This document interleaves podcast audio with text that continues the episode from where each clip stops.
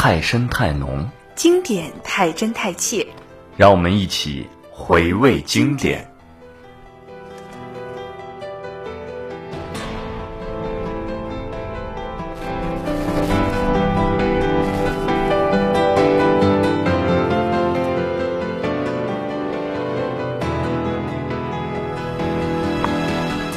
听众朋友，大家好，欢迎收听回味经典，我是本期主播王一，我是许畅。哎，许畅，你最近有没有什么喜欢的歌手可以给我们大家推荐一下？那今天呢，其实是有给大家带来一位歌手，其实呢，他可以说得上是每个人的青春了。我觉得呢，大家可能小的时候都有听过汪苏泷的歌曲。其实呢，我觉得呃，汪苏泷对于我们来说呢，可以说是真的很经典了。确实，因为很小的时候嘛，汪苏泷啊、许嵩啊，包括我们的周董啊，都是我们童年的这种回忆之一啊。那么今天让我给大家简单的介绍一下汪苏泷，好吧？汪苏泷呢，是一九八九年九月十七号出生于辽宁省的沈阳市，然后毕业于沈阳音乐学院的作曲系，中国内地的男歌手和音乐人啊。是的呢，其实呢，我觉得呃，汪。嗯，汪苏泷其实也是有很多的歌曲，呃，是我们肯定听过的。就像前段时间呢，啊，不知道大家有没有看过电视剧《忽而今夏》？那当然，《忽而今夏》是吗？它是一部什么类型的影片？你可可以给我们介绍一下吗？其实呢，它就是呃一部呃爱情的电影啊电视剧啊，在这个电视剧里呢，其实和这个歌是啊很相似的。它就是呃想就是相当于是一种回忆吧，就是很多年的那个夏天啊啊，可能是时光流逝，或者是呢嗯去啊没有好好的去珍惜。然后呢，其实我觉得跟这首歌就很相似。就是他这首歌的大体意思就是光阴似箭，日月如梭，是让我们珍惜时间。让我们意识到这种时光流逝的这种状态，是吗？其实它这个电视剧和这首歌曲是呃非常相似的，就是说，其实有些缘分呢，它是天注定的，不管我们怎么努力都没有办法。但是呢，你可以做到的就是珍惜当下的时光，啊，去回味曾经的那个拥抱，曾经的温暖。我觉得和我们这个节目也是非常的相似，就是呃回味啊，去珍惜当时我们拥有的东西。其实很多时候呢，我们嗯去感受到的时候呢，才意识到自己真正的已经失去了。嗯。那这样说起我们这个节目呢，我正好想问你一下，你觉得我们这个节目叫做回味经典的这个意义是什么呢？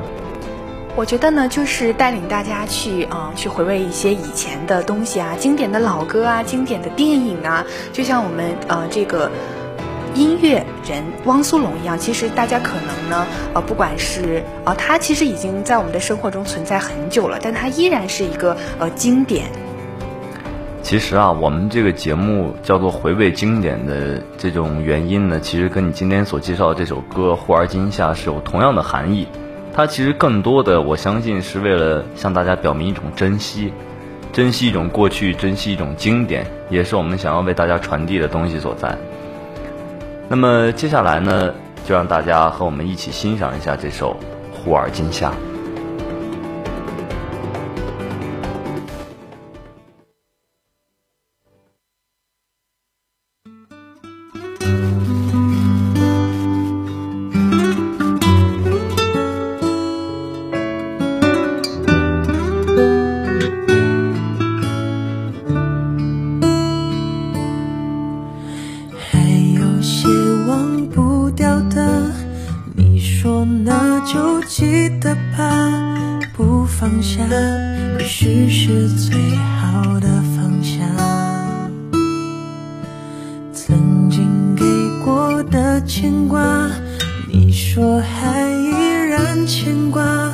只不过已不需要回答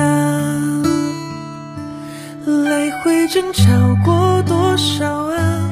反复试探了多久啦你说何必浪费最宝贵的年华。有些缘分是注定的怎么努力也没办法。小树发过芽也未必能开花可是你还记得吗那年盛夏那个傻瓜说的傻话陪着你回家陪着你长大每天都记得打电话可是你还记得吗？那道晚霞最后一次送你回家。我没有讲话，因为怕眼泪落下。还有些忘不掉的，你说那就记得吧，不放下，也许是最好的放下。曾经给我的牵挂，你说还依然牵挂，只不过已不需要回答。来回争吵过多少啊？反复试探了多久了？你说何必浪费最宝贵的年华？有些缘分是注定的，小树发过芽，也未必能开花。可是你还记得吗？那年盛夏，那个傻瓜说的傻话，陪着你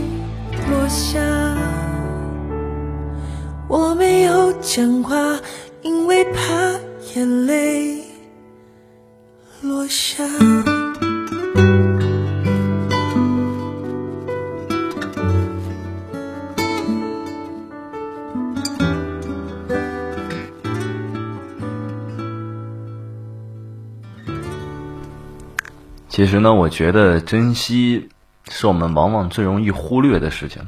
我们可能会经常注意到我们一些有关于自身的问题，比如说我们的学习、我们的经历，但我们可能会往往忽略掉一些更容易让我们珍惜的东西，比如我们的亲情、我们的友情，我们如何去展望的梦想。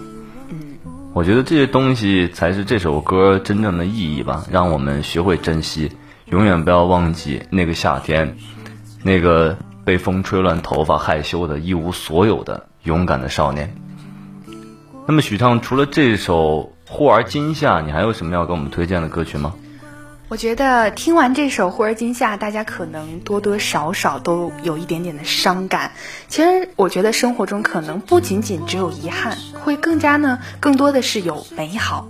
那接下来呢，其实有一首歌想推荐给大家，叫做《一笑倾城》。啊，一笑倾城，我没有听过这个一笑倾城，我只见我只见过那个一见倾心。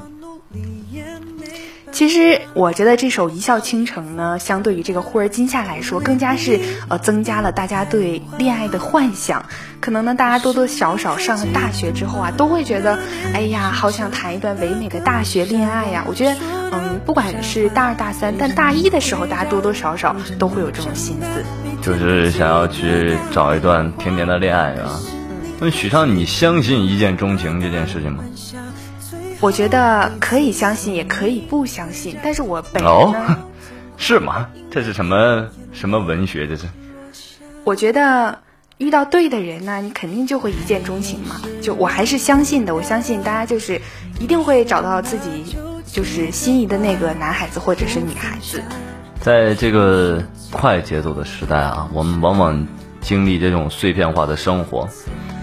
但我觉得这个年代的爱情仿佛越来越难得一般，很多人把一见钟情和见色起意联系在了一起。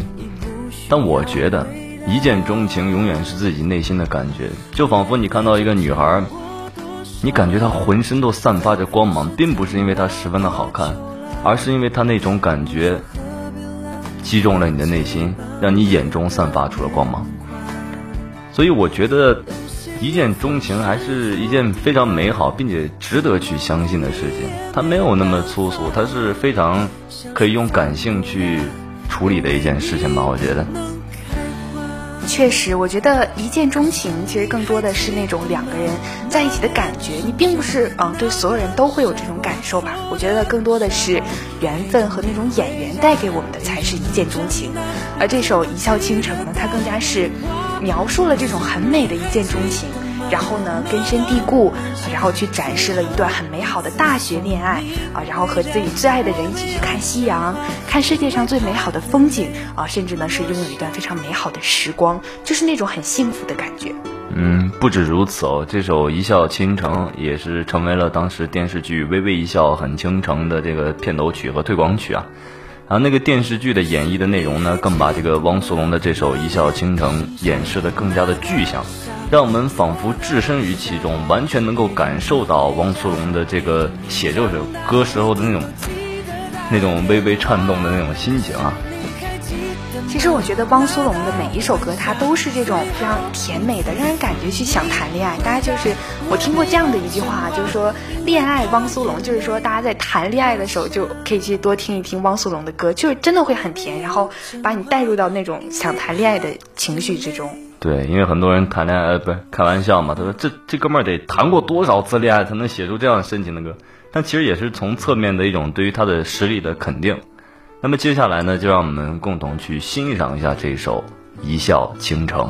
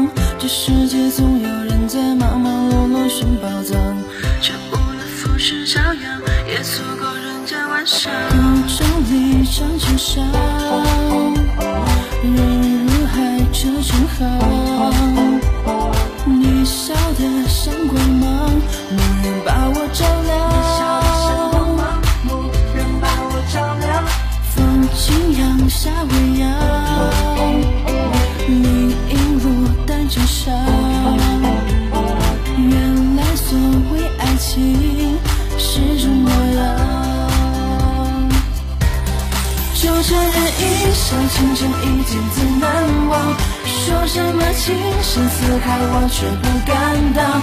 最浪漫不过与你并肩看夕阳，我心之所向。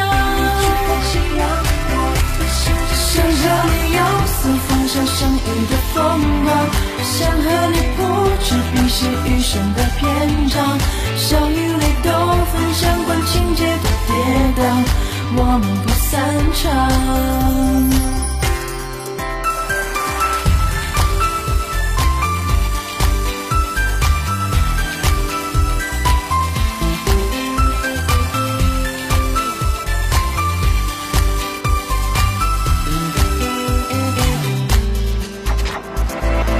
是我偶然听闻铭感于心的歌唱也是我惊鸿一瞥然后拥抱的芬芳这世界风华正茂可别辜负好时光六月花足迹穿梭六月花陌上盛放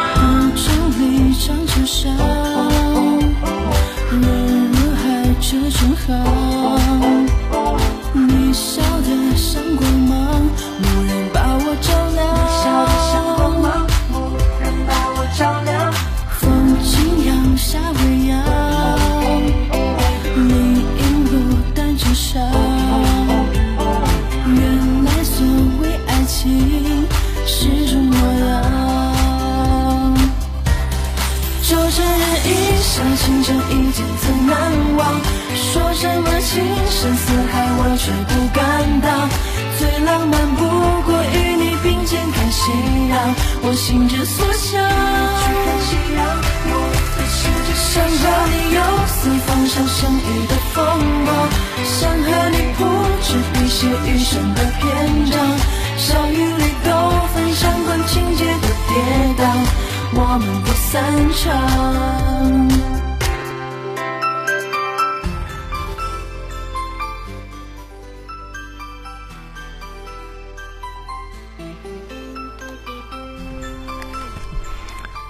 听完这首《一笑倾城》呢，让我们感觉整个人呢就是非常的放松，甚至呢感觉就是啊，在大学的校园里听上这样一首歌曲啊，让就是我觉得可以让大家呢都感受到来自校园的美好。确实，当然呢，也希望听到这首歌的各位同学们、各位少男少女们，你们也可以找到那个一见倾心、再见定情的梦中情人。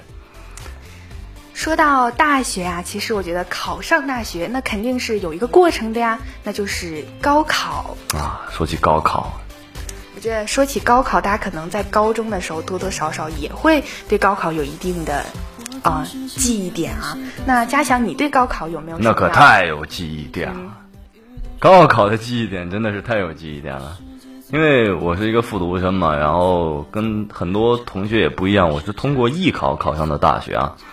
就是艺考生，于我而言，其实不是那种大家所想象中的那种只有差学生才去选择艺考。当然，我确实是一个差学生，但这并不能代表所有学艺考的学生都是差学生。但是呢，我觉得很多人对我们这种艺考生是有一些小小的偏见在的。呃，我不是很喜欢这种偏见，因为我觉得我们也非常努力的去追求自己的梦想的过程。呃，当然，文化课大家也要好好努力学习的。那么，跑题了。说起这首梗啊，是汪苏泷与他的好友何文瑞为电影《最好的我们》所量身打造的这种毕业季主题曲啊。说起这个《最好的我们》，我相信很多人心中都有一种这个概念吧，或者说有一些印象。那许畅，你对这个电影有什么印象吗？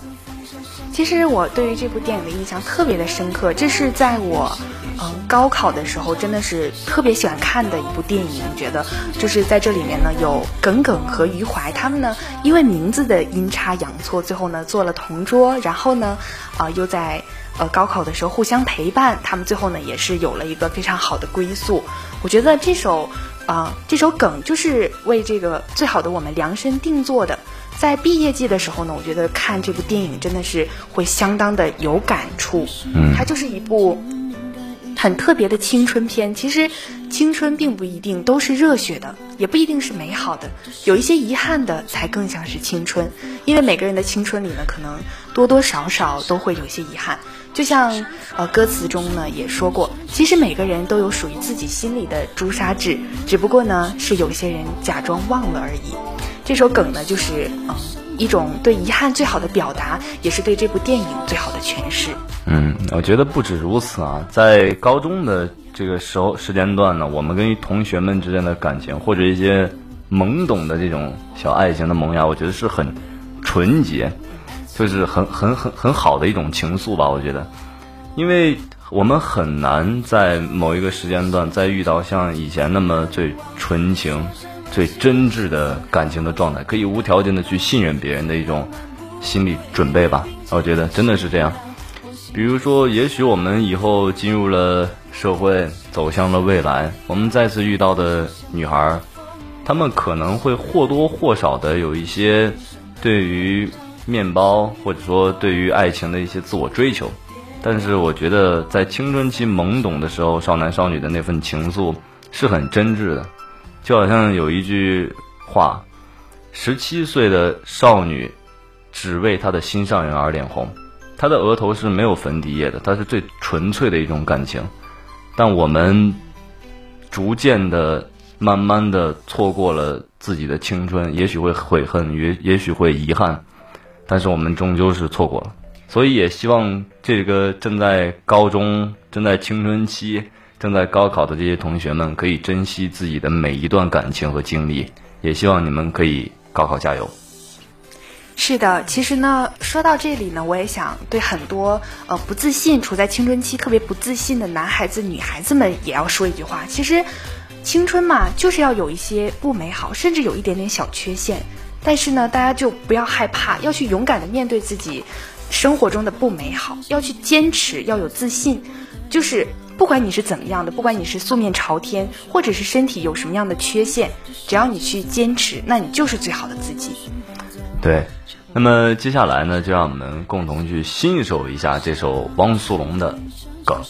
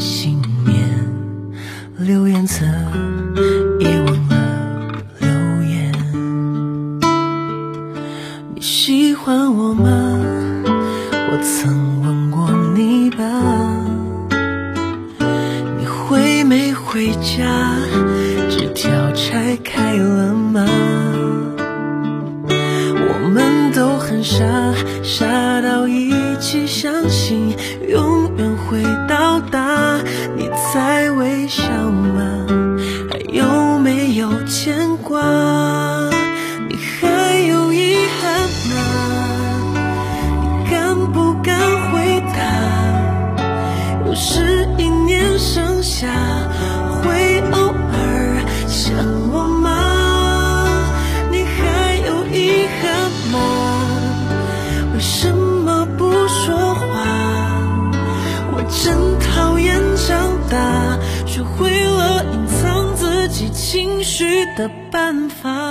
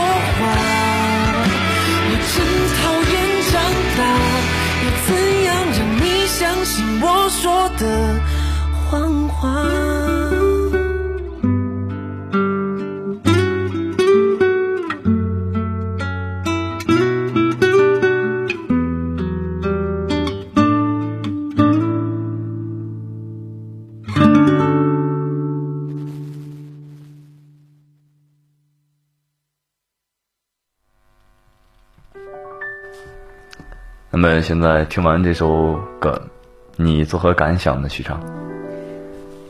我觉得这首歌呢，也是嗯，给了我很多的感触吧，就像回到了去年高考一样的感觉。其实每年都是这样嘛，六月考试，七月查成绩，八月呢就会收到入学通知书，九月就开学了。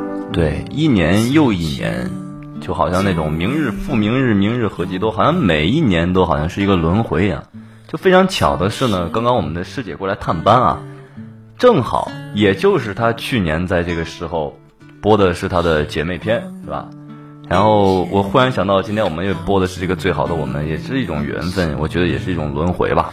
是的，其实就是在这个时间呢，然后对嗯高考的那种追忆吧，也是一种怀念。其实今天要给大家推荐的一部电影，也是呃跟高考有很大的关系，叫做《盛夏未来》。王颖有没有看过呀？盛夏未来呢，我还真的小小的看过。为什么呢？其实我这个人不是一个特别喜欢看一些青春片的人啊。但我之前有一个朋友啊，朋友，他推荐我看了这个盛夏未来，然后呢，所以我对他有一些基本的了解啊。盛夏未来呢，主要是讲述了学霸陈晨，就张子枫所饰演的与学渣。郑星、郑宇星，然后吴磊饰演的这个同学啊，相识在高考的补习班，却因恋情曝光而将两个人的生活交织在一起啊，解开了这种高考失利的缘由。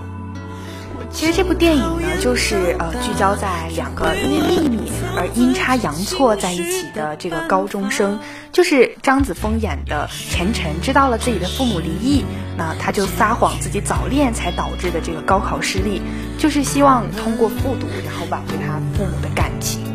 哎，与之很巧，吴磊所饰演的这种郑雨欣呢，是校园网红，却沉溺于这种失恋的状态之中啊。陈晨和郑雨星通过交换秘密所熟知了彼此，秘密呢也成为了二人的这种关系的一种重要线索。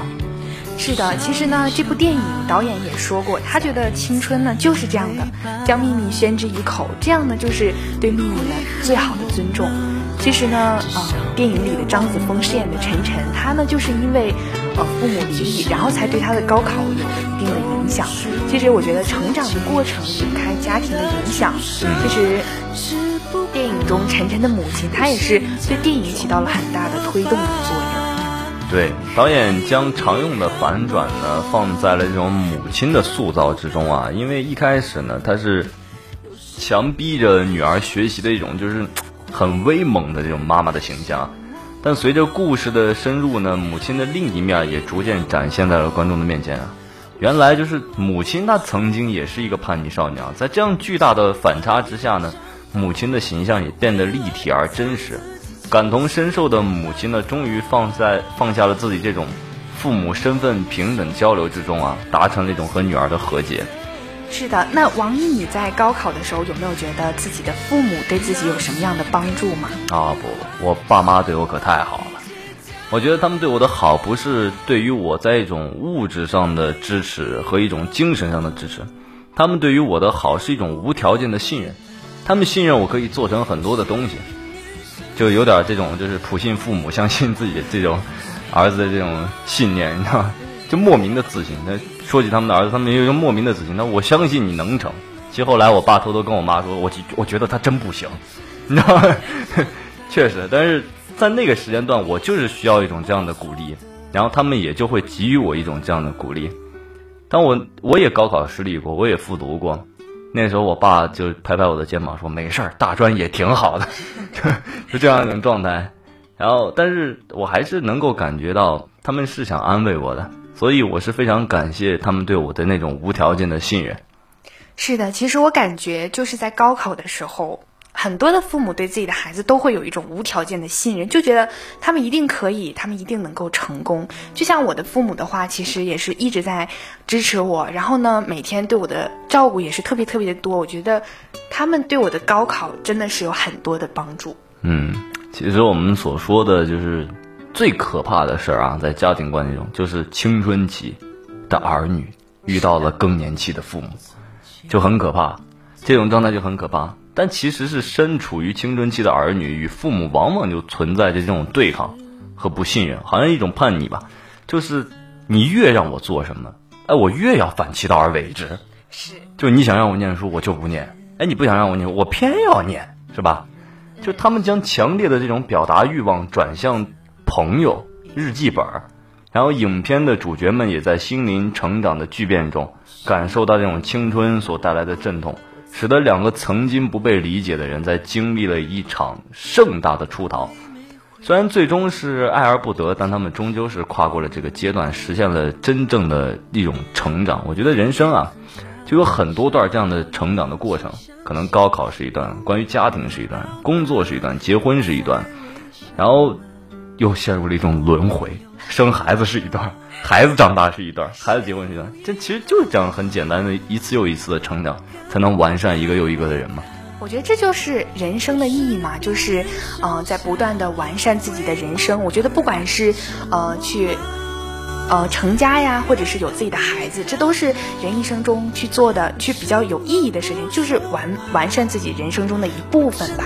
嗯，这部片子呢，也很容易让人想起陈正道的成名作《盛夏光年》，它也是一部青春片啊。时隔十五年之后再次拍摄青春片，陈正道呢调侃自己已经从青年导演变成了中年导演，对青春片的理解也发生了很大的变化。他希望通过这部作品呢，重新去定义这种青春片。是的，其实，在这个，我觉得，在这个电影的更迭，或者是呢，导演他在呃随着年龄的变大，其实他对青春的理解也是，呃，会随着年龄的变化而变化的。其实，在漫长的成长过程中呢，他也是在逐渐的长大。在长大的过程中呢，你又能体会到自己想要的生活和你想要去爱的人，或者是呢，可以去幸运的找到。那这个时候呢，我觉得青春期才是真正的结束。